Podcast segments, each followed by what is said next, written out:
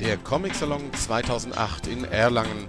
Wir berichten auf Splash Comics live in Ton, Bild, Video und Text aus dem Frankenland.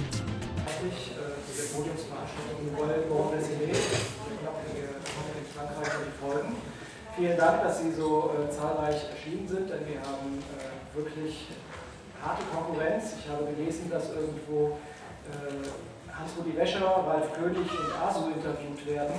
Deswegen danke ich Ihnen, dass Sie sich für den französischen Comic interessieren. Das Ganze wird so ablaufen heute, dass wir ein äh, kurzes, kleines Referat hören werden, wie sich der äh, Independent Comic in den 90er Jahren entwickelt hat. Es wird wirklich nur ein ganz, ganz kurzes, schnelles Referat werden. Und danach bitte ich meine Gäste auf die Bühne und äh, dann werden wir das Ganze vertiefen noch etwas. Die Sprache, in der wir reden, wird Englisch sein. Darauf haben wir uns eben geeinigt. Wir haben zwei äh, äh, Übersetzer dabei, die uns ein wenig helfen werden, es Probleme dabei geben. Aber ähm, wer etwas nicht verstanden wird, vielleicht einfach kurz mal nachfragen. So, es geht also um den äh, Nouvelle Bande dessinée und dazu muss man sagen, dass dieser Begriff keine gebräuchliche Kategorisierung darstellt, sondern er ist eigentlich eher als Hilfsbezeichnung zu verstehen, um äh, neuere Strömungen abzudecken.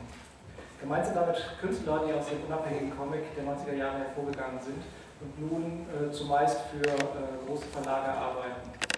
Wir werden uns allerdings nur auf die Künstler konzentrieren, die auch in Deutschland verlegt werden, ansonsten könnten wir leicht den Überblick verlieren und äh, deswegen wird es nur einen, äh, sozusagen einen kurzen Ausschnitt geben. Heute Abend wird der Max- und Moritz-Preis vergeben und äh, dort wird in der Kategorie der beste internationale Comic treten direkt vier Franzosen gegen einen Amerikaner an. Die Nominierten sind dann auch, ähm, oh, die Nominierten sind äh, Christophe Bleur, äh, Manuel Larsenet, David B. Wer hilft mir schnell? Wer ist der vierte? Bitte? Johann Zwar, natürlich, vielen Dank. Und diese vier treten gegen Paul Ronschemeyer an und äh, wir werden sehen, wer heute Abend den Preis für den besten internationalen Comic nach Hause nehmen kann. Es ist auf jeden Fall schon mal interessant, dass vier dieser Franzosen nominiert sind, die aus dem Comic hervorgegangen sind. So. Also es ist eine Benennung, wie ich eben schon sagte. Und äh, der, wir fangen an mit dem äh, französischen Comic in den 80er Jahren, der äh, in einer leichten Erstarrung äh, festzusitzen drohte. Und zwar gab es die Couleur direkt, die sehr gerne genommen wurde. Das sind vor allem Bustal oder Bilal, wo es darum ging, eher den Comic artifiziell nach vorne zu bringen. Der Abenteuer- und der Historiencomic wurde sehr, sehr stark profiert. Gab sogar ein eigenes Magazin damals, das nur Historiencomics rausbrachte. Es gab das Aufkommen der Fantasy-Welle. Da war vor allen Dingen ähm, die Erfolgsstories der Verleger Guy Delcourt oder äh, auch äh, Soleil, die in dem Genre Heroic Fantasy ganz viele Alben herausgebracht haben. Und es gab kleinere Bewegungen wie die Nouvelle Linclair, wobei die nicht wirklich äh, auffallend waren. Äh, es war nicht nur die Erstarrung der Geschichten, die damals stattgefunden hat, sondern eigentlich wurde das ganze System zur Erstarrung, weil die Franzosen ein, äh, ein bestimmtes Format haben, mit dem sie besonders gerne produziert haben. Das ist Magazin-Vorabdruck und dann wurde das danach in äh, Alben abgedruckt, Hardcover-Alben, meistens 48 Seiten farbig. Und äh, wir wissen genau, heutzutage bei den Comic-Romanen ist es sehr, sehr schwierig, eine, eine längere Geschichte oder eine gute Geschichte auch in einem festgesetzten Format zu erzählen. Und gerade das war das, was äh, dazu geführt hat, dass es Künstler gab, die aus diesem System ausbrechen wollten. In den 90er Jahren trat eine neue Generation von Kleinverlagen auf, die ähm, unter anderem Amok oder die L'Association, Ego Comics oder die belgischen Friand, die halt versucht haben, neue Konzeptionen zu finden und die äh, auch neue Formate gefunden haben. Sie haben vornehmlich in Schwarz-Weiß produziert, sie haben auch schon mal mit Siebdruckcovern ähm, äh, experimentiert oder haben Siebdruckcover gehabt oder haben äh, Kleinformate produziert, um einfach gegen dieses gängige Format vorzugehen. Ähm, vor allen Dingen wichtig war auch, dass sie sich nicht nur auf diese Genre-Comics festgelegt haben, sondern dass sie auch viel ausprobiert haben. Vor allen Dingen ist der autobiografische Comic in Frankreich wieder ähm, ganz stark gekommen und äh, was heißt wieder, eigentlich hat er eine große Blütezeit erlebt in den 90er Jahren, die immer noch anhält. Und äh, das war auch gegen äh, vorherrschende Stereotypen anzugehen, die halt im franco-belgischen Comic herrschten damals. Der wichtigste kreative Pol war mit Sicherheit die L'Association, äh, deren Gründungsmitglieder 1990 hier aufgelistet sind. Das sind äh, von links nach rechts, ja, das sind das Kilo Fern und äh, Louis Trondheim, Christophe Menü, Stanislas, Matt Contour, David B., Mokate ist sehr schön ausgestiegen wieder und ist nicht auf diesem Bild zu sehen. Also es ist nicht rechts die Figur, wie uns ist. Aber gerade die hatten sich zur Aufgabe gemacht, Neues im, äh, den, den Comic wieder neu zu gestalten, was ihnen sehr, sehr erfolgreich gelungen ist. Wir haben unter anderem David B. als Gründungsmitglied, den wir auch gleich auf der Bühne begrüßen dürfen, der äh, eine, eine sehr bildkräftige, eine sehr symbolhafte äh, äh, Bildersprache hat und äh, autobiografische Geschichten erzählt. Seine, äh, gerade ist die Heilige Krankheit in zwei Bänden bei der Edition Moderne erschienen. Ein, äh, ein starker Comic, ein toller Comic über die Erfahrungen mit seinem Bruder, der an Epilepsie erkrankt ist und wie diese Krankheit in die ganze Familie ausstrahlt und diese ganze Familie zerstört. Ähm, des Weiteren als Gründungsmitglied haben wir den sicherlich bekannten Louis Trondheim, der auch autobiografische Comics gemacht hat, aber auch Funny Comics gemacht hat. Viele Funny Comics, humoristische Comics, dem es auch ein Anliegen ist, parodistische Comics zu machen. Äh, zu seinem Uwe zählt sicherlich, äh, oder zu, zu den Höhepunkten seines Uwes zählt sicherlich die Serie Don John. Vielleicht hat man davon gehört, eine äh, Fantasy-Parodie, die vor allen Dingen auch Rollenspiele parodiert. Diese Serie ist, glaube ich, auf 300 Bände angelegt. Ich schätze mal, davon werden vielleicht 20 erschienen sein bislang, aber die wird von verschiedenen Zeichnern fortgeführt und es geht in die Plus- und Minusgrade gerade hinein bei dieser Serie. Die hat er gemeinsam mit, mit SPA entworfen und mit ganz vielen äh, anderen Zeichnern zusammen. Ansonsten gibt es auch noch als Gründungsmitglied Kilofair, dessen 676 Erscheinungen von Kilofair bei Reprodukt vorliegen eine, ähm, ich würde sagen, eine Tour de Force, ein, äh, eine Selbstzerstörung, eine Selbstzerstörung. Kilo Fair zeichnet sich 676 Mal. Äh, der Protagonist trifft sich selbst in diesem Comic und äh, kann es nicht ertragen, die anderen Erscheinungen zu treffen. Und ähm, es ist ein, ein grandioses Wimmelbild eigentlich. Es, ist, ähm, äh, es haut den autobiografischen Comic eigentlich regelrecht kaputt. Wir haben Jean-Christophe Menü, der äh, so, sowas wie den, den, Underground repräsentiert hat in der Association, der auch ähm, Manifeste geschrieben hat, der eigentlich auch äh, eine Zeit lang als der große Vordenker gegolten hat. Ähm, man muss dazu sagen, es gab äh, Streitereien in den letzten Jahren, äh, man hat sich ein wenig auseinandergelebt. Menü ist immer noch bei der L'Association, schreibt immer noch Manifeste, vor allen Dingen gegen, gegen die großen Verlage äh, bringt auch weiterhin, äh, obwohl ich bin mir nicht ganz sicher, wann das letzte Werk erschienen ist. Auf jeden Fall ist vor zwei, drei Jahren ein, ein kritischer Band erschienen, wo er vor allen Dingen gegen den franco-belgischen Comic oder gegen die etablierten Mainstream-Verlage seiner Zeit ähm. Die L'Association, das Hauptorgan von ihnen war das Magazin La Peur, wo sie sehr viel ausprobiert haben wo sie vor allen Dingen auch aus der ganzen Welt Zeichner eingeladen haben, um mitzumachen. Sie haben auch Formspielereien, das heißt der Comic wurde auch, äh, Ubapo ist äh, angelehnt an eine, äh, eine literarische Form. Was man mit der Form machen kann, es gibt ein ganz berühmtes Screwbubble, wo man versucht hat, das Scrabble oder die Comicform auf das Scrabble umzusetzen. Das heißt also, es gab auch Formspielereien. Die Autobiografie war sehr wichtig, die Parodie, der Underground war sehr wichtig als Bezugsquelle. Sie haben Tagebücher veröffentlicht und Reisejournale. Und der größte Erfolg war mit Sicherheit Marianne Satrapis Persepolis, der Band, der auch hier in Deutschland sehr, sehr erfolgreich ist, der sich hunderttausendfach verkauft hat und der diesen kleinen Verlag auch auf äh, sehr gesunde Beine gestellt hat natürlich.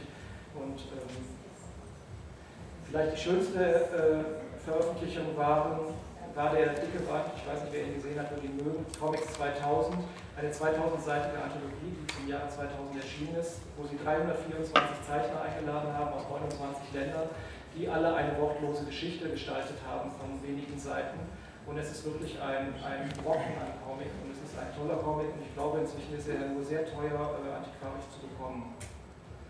Wichtig waren auf jeden Fall offene Grenzen. Immer wieder. Denn äh, einige Künstler der L'Association veröffentlichten auch bei den großen Verlagen. Sie waren nicht festgelegt immer nur auf die kleinen Verlage, sondern ähm, Donjon ist äh, bei einem großen Verlag erschienen oder David Gilliard auch noch nebenher bei großen Verlagen erschienen. Andere haben äh, nie bei der Association veröffentlicht, stehen aber trotzdem mit äh, den Mitgliedern in Verbindung, weil es einfach Künstlergemeinschaften und Netzwerke gab, gab die äh, wichtig waren zu dieser Zeit. Wir haben zum Beispiel als äh, Joan Zwar, der bei der Association veröffentlicht hat und bei großen Verlagen, dessen Katze des Rabbiners beim Rand Verlag ein großer Erfolg ist äh, und der einen sehr eigenwilligen Zeichenstil hat, weil er seine Zeichnungen den, äh, den Text unterordnet. Er hat eine große Fabulierlust, er erzählt gerne, er erzählt viel, er erzählt vor allen Dingen äh, auch von seinen jüdischen Buchzeln und erzählt von der Katze des Rabbiners, eine Katze, die sprechen kann und ähm, seinen, ihren Meister in äh, religiöse äh, Diskussionen verstrickt. Ansonsten haben wir auch noch die Spielberger Lyon, die äh, eine der ersten waren, die bei der L'Association veröffentlicht haben. Sie kommen aus der Nouvelle Nucléaire eigentlich, äh, haben sich dann aber immer mehr, immer weiter äh, eigen, vereigenständigt. Und äh, der bekannteste Comic ist mit Sicherheit Monsieur Jean, die biografischen, quasi biografischen Comics über einen Lebemann aus Paris, einen Künstler, der gleichsam mit seinen beiden Schöpfern wächst nämlich auch eine Familie gründet, Kinder bekommt und mit den ganzen Alltagsgeschichten zu tun hat, mit denen auch die Künstler zu tun haben. Das Interessante bei Liebe Verillon ist mit Sicherheit, dass es zwei Künstler sind, die nicht voneinander zu trennen sind. Äh, sie sagten immer, äh, die Frage, die sie am meisten hassen, ist, was stammt eigentlich von dir und was stammt von ihm, weil sie diese Frage kaum noch selbst beantworten können, weil sie so eine Symbiose eingegangen sind. Sie haben in diesem Jahr den äh, großen Preis der Stadt Angoulême gewonnen, was mit Sicherheit auch nochmal eine die, die ganze Bewegung würdigt, wie auch vor äh, zwei Jahren Louis Trondheim schon den großen Preis gewonnen hat, was zeigt, dass die neue Generation inzwischen auch äh, wahrgenommen wird von, den, äh, von der hohen Kultur der französischen, äh, französischen Comic, wenn man so sagen kann. Äh, wir haben natürlich auf dem Podium gleich noch Guy Delisle, der ganz wunderbare äh, Reisereportage macht. Guy Delisle ist ähm, Trickfilm-Controller der äh, durch die Welt reisen muss, um das Controlling von, von äh, Trickfilmen äh, zu gewährleisten. Trickfilme werden meistens äh, so äh, gemacht, dass die Phasen, also die Zwischenzeichnungen in Billiglohnländern hergestellt werden. Äh, die Deville wird, wird dort eingesetzt, um das zu überwachen. Daraufhin hat er dann, wird er nach China versetzt, nach Shenzhen oder nach Pyongyang darüber schreibt er ganz wunderbare autobiografische Comic-Reportagen. Andererseits äh, macht er aber auch Comics für Kinder. Louis Fiachi äh, bei Reprodukt zu erhalten ist ein wortloser Comic, der funktioniert wie ein äh, toller Zeichentrickfilm. Da sollte man auf jeden Fall mal einen Blick reinwerfen, das kann man seinen Neffen gerne mal schenken. Wir haben noch Emmanuel Guibert, der bei der Association veröffentlicht hat und nun ähm, gerade in Deutschland verlegt wird mit Der Fotograf. Eine tolle Geschichte, wo er die Geschichte äh, des Fotografen äh, Lefebvre äh, darstellt. Lefebvre hat für Ärzte ohne Grenzen gearbeitet und hat in Afghanistan in den 80er Jahren einen Hilfskonvoi begleitet, hat Bilder gemacht und Guibert hat ähm, die, die Panels, die Comic-Panels dazu gestaltet. Der Comic äh, ist eine, äh, ein, eine geschickte Montage aus den Bildern, die die Authentizität vermitteln und den Comic-Panels, die sozusagen das Gerüst dazu bilden, das erzählerische Gerüst. Und haben wir noch Christoph Blin, der niemals bei der Association veröffentlicht hat, aber der, glaube ich, immer gerne so filmiert wird dabei. Äh, Christoph Blin macht Abenteuer-Comics, Genre-Comics, äh, Piraten-Comics, Western-Comics. Äh, diese sind aber nicht im Genre verhaftet, sondern brechen immer wieder auf. Auch er hat einen Stil gefunden, der sich äh, der Geschichte unterordnet. Und äh, auch er hat eine äh, überbordende Fantasie, kann man nicht sagen, aber er, ist, äh, er bleibt in den Genregrenzen, aber er gibt, haucht ihnen ein neues Leben ein, wie es immer so schön heißt im Feuilleton. Und äh, wichtiger eigentlich in meinen Augen als die, der Kleinverlag der L'Association, der es natürlich ermöglicht hat, dass diese Künstler alle veröffentlicht werden, waren Ateliergemeinschaften die sich früh gebildet haben, die Netzwerke gebildet haben. So gab es das Atelier Navac, das 1992 gegründet wurde, in Trondheim, auch da Bele, Mübler, Spa und Libert gearbeitet haben, die dann sich gegenseitig austauschen konnten und die sich gegenseitig äh, befruchtet haben, sozusagen in ihren Ideen. Und ich denke, diese äh, Ateliergemeinschaften waren eminent wichtig, vor allem wenn man dann sieht, Das ist das Atelier de Bosch, 1995 gegründet, denn nochmal mit Trondheim Blur, David BSV, nochmal Satrapi aufgenommen hat, Emil Bravo und äh, Friedrich Bollet, der über seine Nouvelle Manga-Geschichte bekannt geworden ist, wo er versucht, eine globalere Comicform zu gründen und sagt, äh, wir müssen den Nouvelle Vague auf den Comic äh, aufbauen, übertragen und wir müssen einfach eine Mischform finden aus dem spannenden japanischen Manga und dem franco-belgischen Comic. Also es sind sehr, sehr spannende Leute, die dabei waren und die sich einfach gegenseitig ähm, unterstützt haben. Und ich denke, dadurch ist einfach auch so ein ideenreiches Ufer entstanden, wie das, was entstanden ist durch, von diesen ganzen Künstlern. Ähm, die L'Association-Auflösungserscheinung ist vielleicht ein wenig äh, hochgegriffen, denn sie existiert ja immer noch und sie existiert immer noch mit äh, zwei Gründungsmitgliedern, wie ich gehört habe, nämlich Menü und Monture. Aber David B. hat inzwischen die L'Association verlassen und äh, arbeitet für große Verlage und 2006 äh, dann auch äh, Trondheims Fahr und Stanislas haben dem Kleinverlag den Rücken gekehrt, weil sie sich nicht mehr damit äh, identifizieren konnten, in welcher Form auch immer. Äh, stattdessen gibt es neue Projekte für diese Künstler, die nun ein Stück weit im Mainstream angekommen sind, beziehungsweise versuchen mit den großen Verlagen ihre Vision, ihre Idee weiterzubringen. Trondheim arbeitet an einem äh, eigenen Label für Delcourt, Shampoo Ning heißt das, und nicht Shampooing, wie ich hier fälschlicherweise beschrieben habe, wo er auch andere Künstler veröffentlicht, zum Beispiel Guy Wilser gerade veröffentlicht und David B. veröffentlicht bei der Kollektion Ignaz, eine Reihe, die ähm, im äh, Avant Verlag erscheint und wo äh, moderne zeitgenössische Autoren Comics aus aller Welt veröffentlicht werden sollen.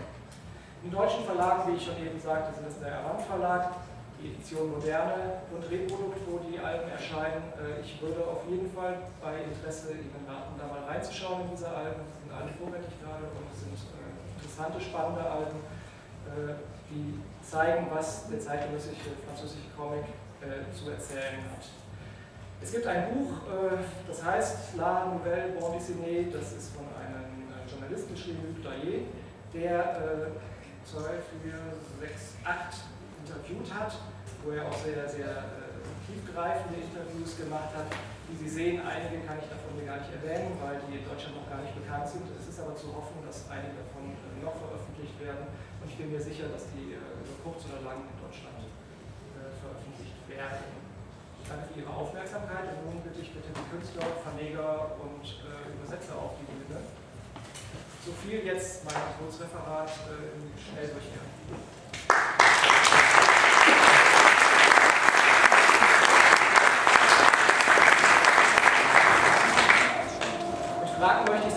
Nachher zu warten, denn gegebenenfalls äh, erübrigt sich die eine oder andere. Wir werden das Thema jetzt noch ein wenig vertiefen.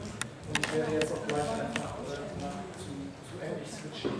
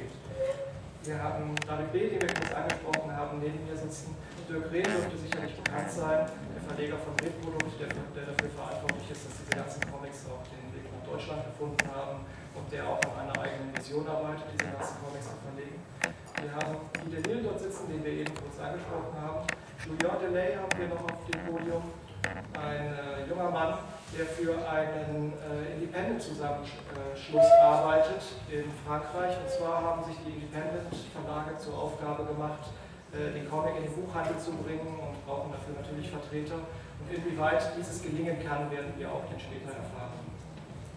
Okay, now I will talk in English.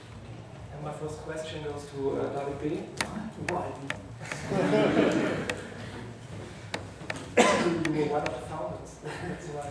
So, um, I think uh, the movement of the, of, the nouvelle bande dessinée is very important right at the moment. Do you are you happy with this uh, labeling of the nouvelle bande dessinée? Do you feel like you are in a movement of a new comic which is going on in uh, France right at the moment? Uh, well, I think it's not a question of happiness or sadness. It's uh, always people are always trying to put a word on your work or on, on movement. And so, uh, why not uh, nouvelle bande dessinée? Uh, I think I am not anymore in the nouvelle bande dessinée. The new generation are coming actually. But that's true that when we create l'association, it was something very new for the, for the moment. As you said, we were at the law, there was, it was a kind of European movement. I noticed that when at this period when we go in festival, we weren't uh, alone. There were people coming from Portugal, from Spain, from uh, Belgium, uh, people from uh, Amok and uh, Switzerland too. And uh, this was very important for us, or for me. And to see that everywhere there was something like us. And when we go in a festival, we were able to talk with other people. That's why we, we published also uh, for, uh, foreign uh, artists at l'association because we, we were able to, to recognize ourselves in other people and in other work in other countries. Do, do you also think that there is some uh, globalization of the comic right at the moment, and that that you also worked for this globalization, this Uh, input from other countries? Sure, uh, when uh, we publish some of those foreign artists, we, we do a work, I think, for the new generation. Some people in France who didn't know um, those uh, artists like, I don't know, Julie Doucet or Thomas Ott, or we introduced them in France, and I think that uh, it was important. Was something uh, we don't try only to do our own work, but also something as wide as possible. Uh, that's why we do the Comics 2000. It was uh, perhaps a more terrible thing that we have done. I mean for the works that it represents, because we receive, I don't remember exactly, but thousands and thousands of pages, and we, we must look at all those things, and we receive all those pages from everywhere in the world. And uh, it was very interesting to see that uh, at this period there was really a movement in the comics uh, in uh, all, all over the planet. And uh, that's uh, people in Africa, in China, in New Zealand, in, uh, South America also heard about this project and sent us some pages. Christian, you, you visited, you told me you visited very early the ateliers from uh, where, where these people worked. Uh, what was the, the exciting thing about, um, about them? Well, these uh, these studios, I had never seen anything like that because this uh, you mentioned the uh, was so studio. dirty. Uh, it was very dirty. and, uh, the kitchen was especially very dirty, and uh, uh, I've never seen anything like that. But because the rents in Paris are, are very very high, so. Uh, uh, what I was astonished was to see that there was this room. Now it was quite small. It was like uh, six to six meters or, Yeah, or yeah. something like that. And there were at least ten drawing tables with at least ten people. You mentioned the people related to Association who were working there, but there were other people. There was also Tronchet was working there. Tronchet was I there, remember. Edith So uh, you have this very room, and there is almost no s- space to go in between the tables because these drawing tables are so tight next to each other, and everybody is working on these projects. Uh, I don't know if they were actually working there, because I remember that uh, Jean-Christophe Menu took this table there because he thought he would work more in a work-friendly environment than staying at home. But I, I, actually, he didn't work there, so he went back home to the studio. His table was close to the, one of Tronchet, and Tronchet have a, a dog, and uh, he ate dogs. Which was a problem. But this, uh, this, this description of how it looked like, of course, shows how, how these people work because it was it must have been. I mean, of course, I just a bit fun of it, but it must have been a, a atmosphere of a really creative atmosphere of having all these people work together and interact with each other and show their pages to each other. That was really, uh, uh, well, that was really exciting to see. Have, you, uh, have you thought at this time uh, there is something really important going on here? I have to take a closer look at this. I had uh, a friend of me, of mine, showed me the very first patte de mouche the association has done. It was this very small, uh, very small. It was like uh, I don't know, seven times five centimeters small uh, booklets of uh, members of association, and uh, this was very early.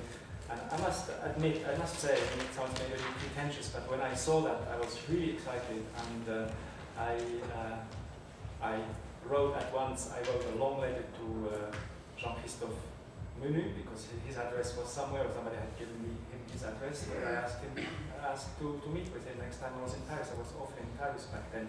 Yes, it was uh, definitely, it was, uh, to me it was obvious that this was something exciting. I mean, I'm also, when you don't know, but I'm also involved in a magazine called Strapazin, and uh, we are, of course, were very excited to find out about these new things going on in France after a, a period where what came out of France was not that very exciting. So it was very obvious also to many people in France that uh, what was coming to exist even at the very first stage of l'association was very was very exciting. Also, I have to say that when these people started l'association, they were not students, they were not 18. I mean, they were already around 30, so they had already a frustrated 10-year career of not being able to publish, but they had developed their style. They were very good. They were not at the beginning of a career coming out of an academy.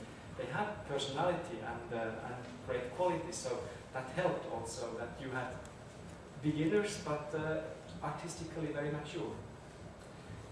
Okay, when do you get aware of this network, of this quality which was going on in France? Because uh, you're, you're from Canada. Um, I was actually in Germany at that time. I was working in a company film.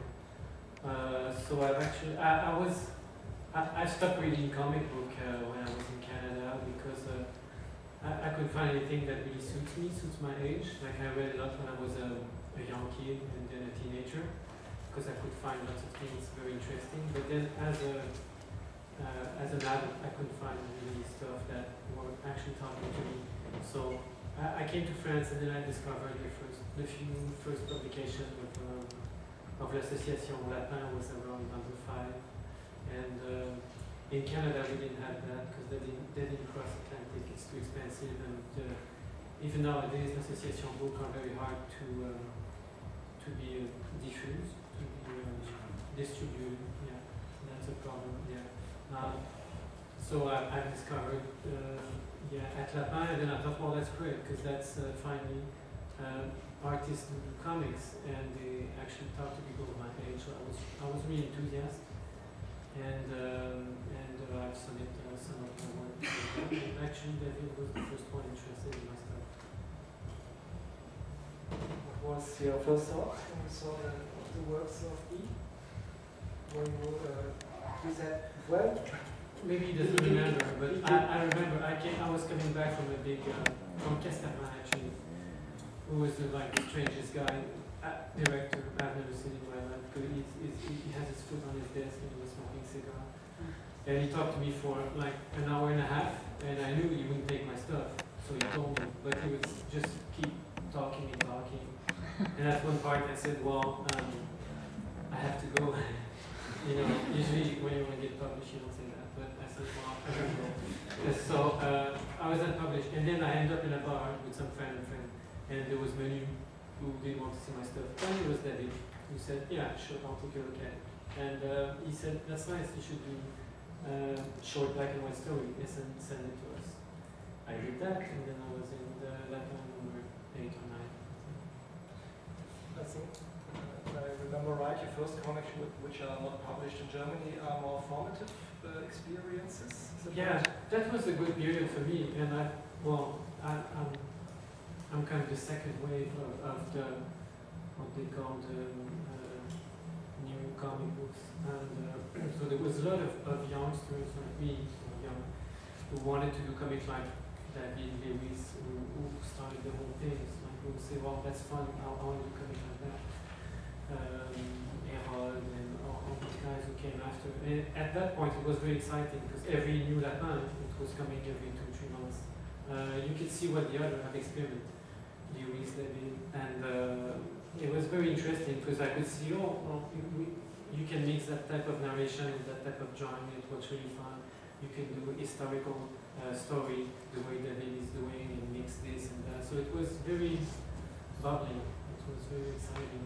Uh, so it was a fun magazine to participate. And at that point, it was a very small uh, publishing uh, magazine, I guess. And uh, I, would, I was seeing myself doing uh, animation as a living and doing short story for fun for the rest of my life. And it just happened that it became very big and that now I can just do comic book. So that's what has changed within 15 years of, of doing independent comic. This is, it, now it's quite big because now the big publisher asks me to do the stuff I do with the independent uh, publisher. Yeah, that's something very strange. If I can Yes, It's something very strange that uh, actually the, the big publisher are asking us to do what we were doing at l'association, not to do uh, things in their way, in the classical way. I mean. Yeah, yeah. Now we really create a new, new market for them. Yeah, and now they're really eager for that. Probably after the big success of uh, of some independent uh, work, because now they know that it's working. And uh, that will now is asking me to do Pyongyang. That's, that, that's what they'd like to do because I have a more a, a more classic series that doesn't work well. So they would like me to do like Pyongyang but there's no way ten years ago that they would publish that small book in that environment. It's impossible.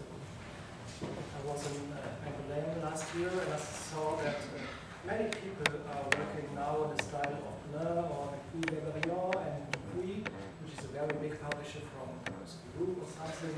Uh, now uh, this style has become something like a new mainstream style.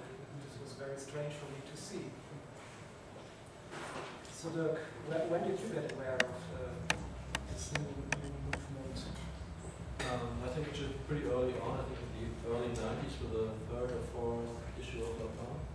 Um, actually, I was more, before I was more interested in the American comics, what was being done by the Hernandez brothers, Chester Brown, these sort of guys.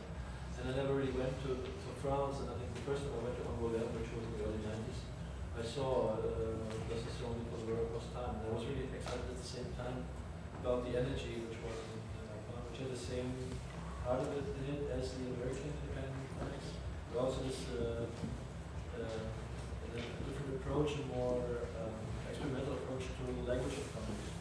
Added something new to, to me, which I thought was very fitting to what I was, was wanting to publish, and so I started to add the artists of uh, association one by one, so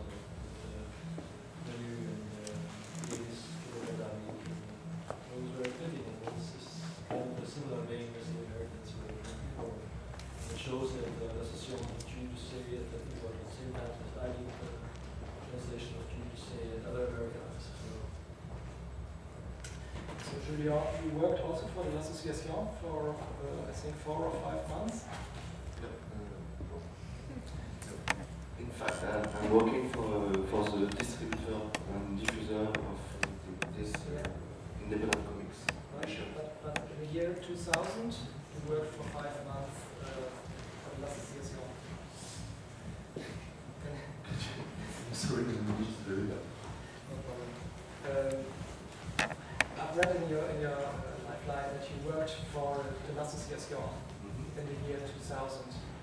So what, what, what brought you to this publisher? Qu'est-ce qui t'a amené à travailler à l'association I'm going to speak in French and English. Okay.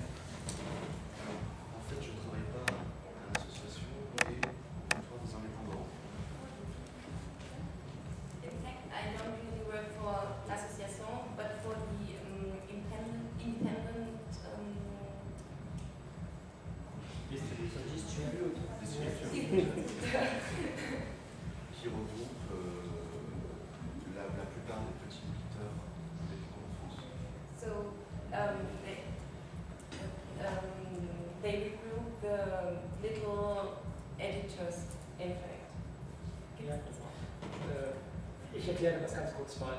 Äh, man muss sich das vielleicht so vorstellen, als würden hier in Deutschland die kleinen Verlage einen, äh, einen ähm, Handelsvertreter haben, der geht, der rumläuft und in die Buchhandlung versucht, äh, die Verlage komplett reinzubringen, das ganze Programm hat. Vielleicht ist es am ehesten zu verstehen, wenn man sich denkt, dass die Verlage, die die Internetseite Graphic Novel Info machen, gemeinsam einen Handelsvertreter haben, um diese Sachen im Buchhandel unterzubringen. So kann man sich das in etwa vorstellen, dass die Independent-Verlage in Frankreich, die unabhängigen Verlage, äh, sich zusammengeschlossen haben, zu dem äh, Comptoir heißen die, äh, zu diesem Verband, um ihre Comics im Buchhandel unterzubringen. Denn man muss ja auch bedenken, dass in Frankreich jeden Monat äh, hunderte von Novitäten erscheinen. Und es ist natürlich noch schwieriger, gegen die, äh, gegen die großen Verlage anzugehen, als es hier in Deutschland ist, wo äh, eigentlich eine relativ überschaubare Zahl von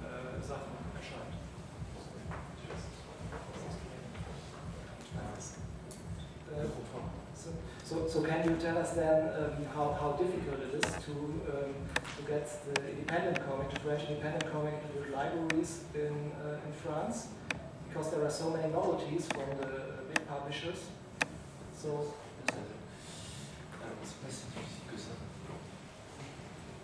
Das ist gar nicht so schwierig heutzutage.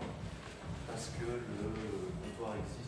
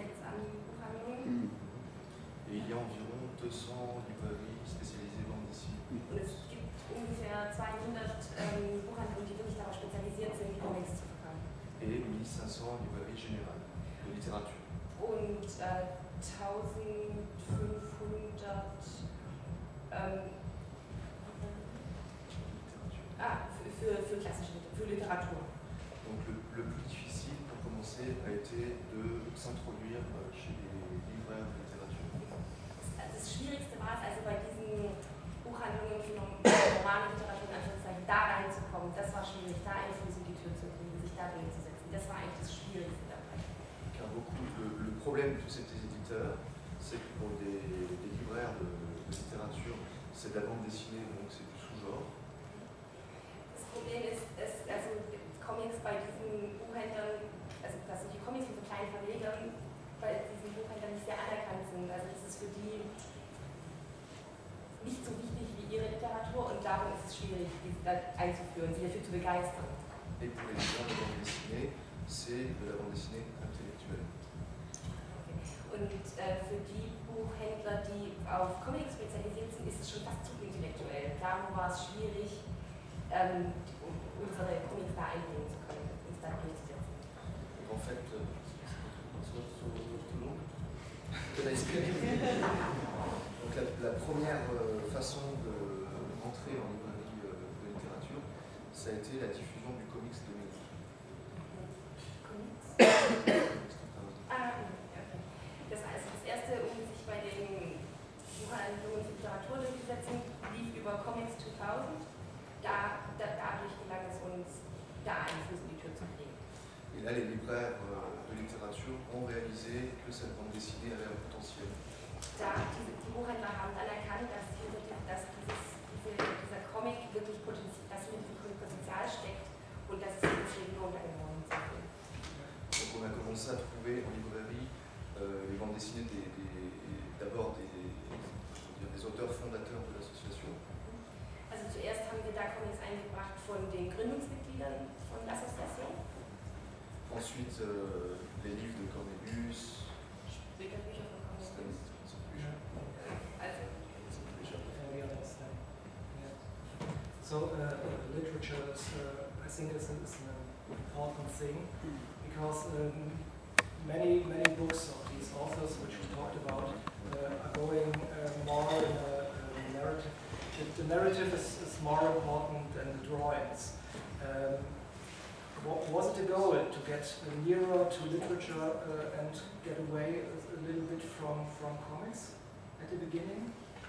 Uh, when we created associations, that true that we wanted to do a different kind of comics, and we were all very influenced by literature. We appreciate it a lot. So, uh, but I don't think that uh, story is more important rather than the, the drawings. For yeah, for me, it's uh, it's uh, the same. Uh, for me, I am writing, but I write with drawings and with text. For me, a page is like a, a sentence in a, in a novel, and um, that's the way we try to to, de- to develop our work. That's true that we, we we try to make a kind of exploration of uh, some subjects that uh, comics uh, never tried to, to do before, uh, almost in France, uh, I think. And uh, for example, making books about dreams, autobiographies that wasn't so, so represented before, and, and the diary or the travels or like uh, the books that he has done. And all those things were very new for us, and those uh, subjects were literature subjects. And uh, there is a, literature of uh, travel, of uh, about dreams, all that, but he, he wasn't, it wasn't done before in, in comics. And I think that it was our work to introduce it and to show to the public that it was possible to make a comic with that.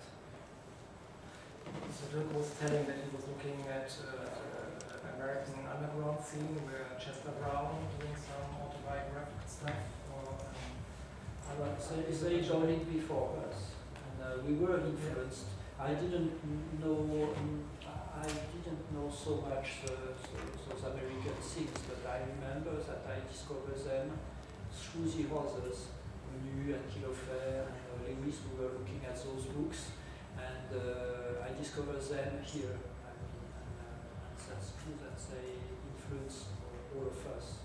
We, when we saw that, we said, well, it's possible, we, we can do that too.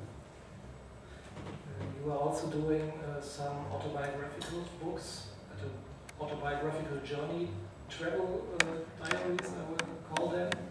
So, um, what, was your idea to, to uh, get personal in your comics? Uh, well, at that time, a lot of people were doing, uh, in, inside that magazine, Lapin, were doing experiments of 16 pages.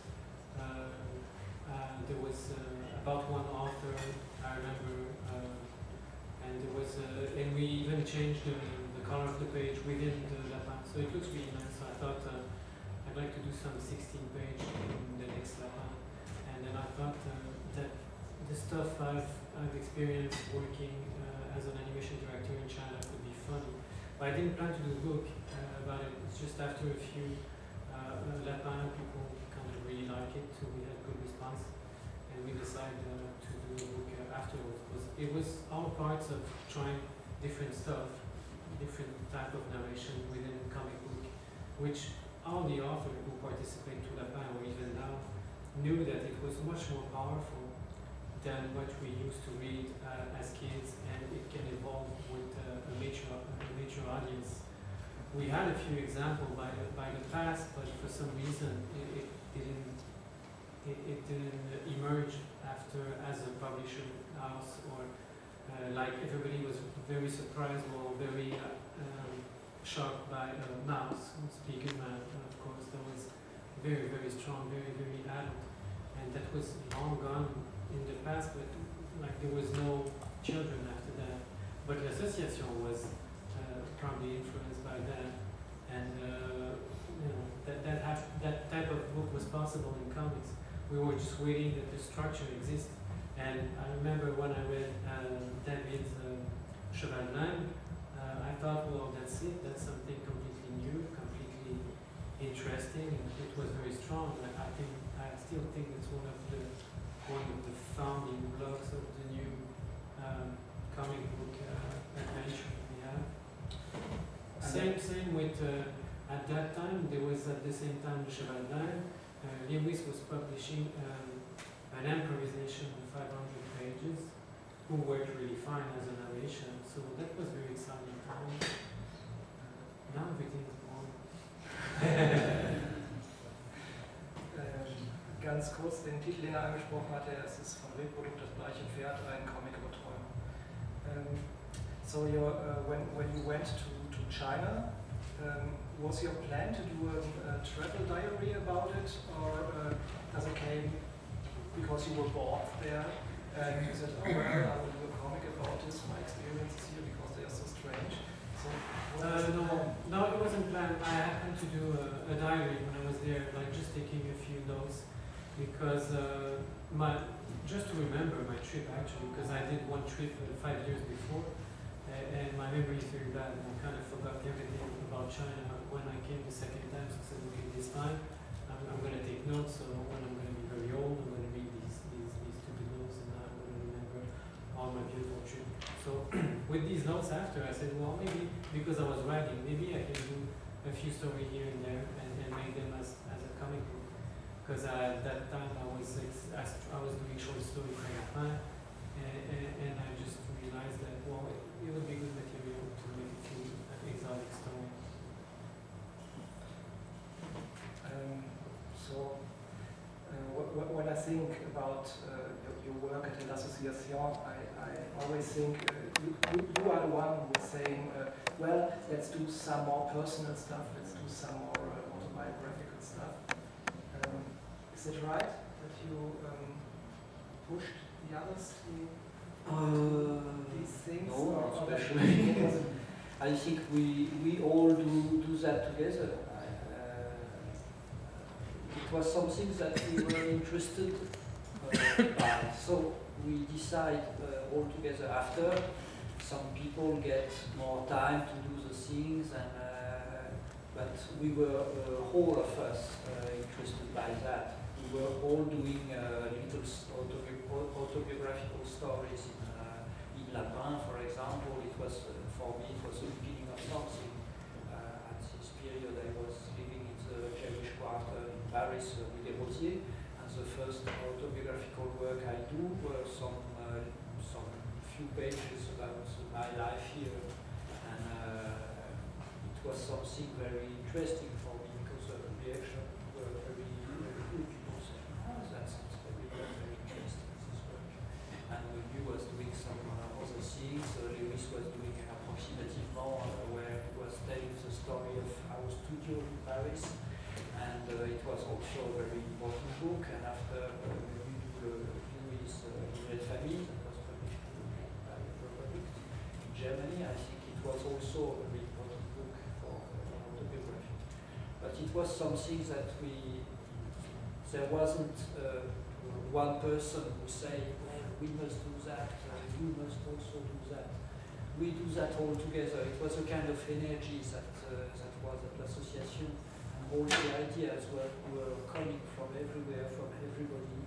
And uh, it was something very interesting, for, for a very, uh, there was an, an atmosphere of creation that was very important. So uh, two years ago, uh, was a guest here at this salon, and uh, I was interviewing him, and he said, "Well, the idea of the collection Ignatz uh, came from when I worked together with WB, and we sat there and we said, uh, well, we can do new modern uh, author comics." Yeah, that's true. Uh, yeah, it's also very. I I uh, I found again one kind of spirit of uh, l'association when I was with with. With Igort in his villa in Sardinia, with, we were all in,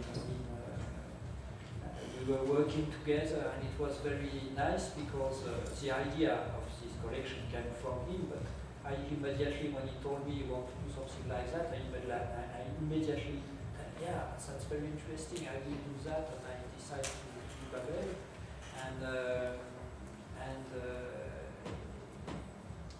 that's true that sometimes you are at the, at the right moment, at the right place with the right person to, to make this, uh, this atmosphere of uh, creation of uh, uh, some, I think, some place and perhaps some people, of course, uh,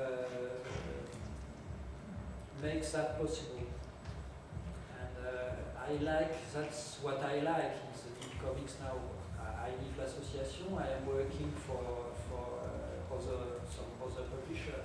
And I don't work for publishers, I mean, I work with people.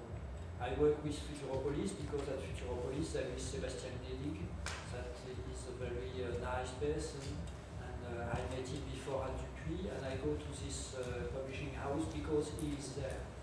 Uh, I go there for one for one man, and uh, I work. Uh, I will work at Shampooing with Lewis Trondheim because there is Lewis Trondheim, and I like to work with him. And when we, we met, we speak together. We have some uh, some uh, very interesting discussion how to do comics. Uh, I will do something new for me at uh, Shampooing. I will do my diary. It's uh, something I, I never I never done before, and I speak a lot with uh, with uh, Lewis before, and that seems that uh, make me feel well in this project because I just start to do it, and I I was not sure. I said, yeah, go on, go on. It's very interesting. Just do it. That's what I like. I see exchange with people. Time is running very, very short when you have so many people and so many interesting scenes on the. So, um, sorry if I talk to you all the time. So maybe one, one last question to, to Christian. Um, how, how do you see the, the future of this movement? Because David mentioned uh, there is another new generation of, of uh, people who are uh, influenced by the um, artists of the 90s. So how do you see the, the future of the, the French? Well, I would, I would like to, uh, to, to answer that first by, by looking a bit back because I think one specific uh, characteristic of the French comic market is that it's not as separate like the American market where you have the mainstream and the alternative for the underground and there's no, uh, not any communication between uh, those. It's two totally separate worlds. In France it's not like this. There's always been uh, communication between the, the more avant-garde and what is mainstream, and they both influence uh, themselves. I mean, it was like that uh, in the 70s, in the 60s, in, in the 80s, in the 90s. And another thing is, which is very important also to consider, is that what uh, L'Association did in the 90s is actually just part of a big French tradition. It's in France, that the new things in comics, at least since the, the mid 50s, were never, never ne- not once created by publishers. Not one good idea for the French comic market came from a publisher in France. Everything, every step ahead in French comics was made by the artist. It was Goscinny who created Pilote. Then when the younger generation at, uh, at Pilote were a bit bored by conservative Goscinny, they went out and made Metal Hurlant, others went out and made Echo des Savanes, then Gotlib was bored with Echo des Savanes, he did Fluide Glacial, and so on and so on until L'Association came. So it is this tradition that it's artists who have to do uh, to create their structures to be able to, to fulfill their visions. And this is what uh, L'Association uh, did in this tradition. And they really opened up a lot, and I think the comic in France will never be the same again as it has never been the same again since uh, Metal Hurlant came along. And it really opened up, and I think also what L'Association did very cleverly is to be open to a lot of uh, younger artists and to go on being open to a very younger artists. And it's true that uh, David B. is now, it's not Nouvelle Bande Dessinée in France, I mean, he's a classic now. Uh, in France, he's uh, one of the, uh, not old guys, but uh, medium old guys. He has white hair, he has a so there is a lot of new uh, people coming on who, uh, who, do, who do different things, different approaches, but who are clearly indebted to L'Association because they, uh, they know how uh, L'Association opened uh, doors for them. I mean, well, to me, brilliant examples are Rupert Mulot, who published uh, with L'Association. They have not been, they've been published uh, twice in Strapazin, and they're, they're really fabulous, and you will hear from them uh, very soon all over the world. They do something very different from what L'Association did before, but uh, there's now the room also for those, uh, for those things. There is this problem, of course, in the economy that, of course, now all it's, it's makes there's too many comics coming out, and he publishes stealing ideas, etc., etc. But uh, I don't think that uh, Guy Delisle was right when he said that now everything is boring. So, so it's very late, and I uh, agree with uh, with Andrew. Uh, That's the new generation of young people. Let's see what's going to come after that. That's very exciting. I think there are very exciting times to come in comics, not, not just in French comics. but There are also exciting times in other countries too. Um, it's, it's very uh, it's very late, sorry. So we just have uh, time for questions, maybe two. Uh, then we have to, to close because the others have to, to uh, shower and maybe eat something before they have to sign tomorrow morning. But, but, but I have to say, uh, take a closer look to the Strapazin because they, they have the things which are uh, going on tomorrow. So the, I was also always uh, very excited when I reached Strapazin because they had they had things which uh, which were uh, before the time. I think so. Strapazin is a good tip to take a closer look at the new generation. Of, uh, No, it was never before the time. We are just publishing what is around. the artists come I, I first, told them. I told them you're an expert, so. so maybe one or two questions from the public now, before I have to close this. Sorry that I can't talk the whole evening with you.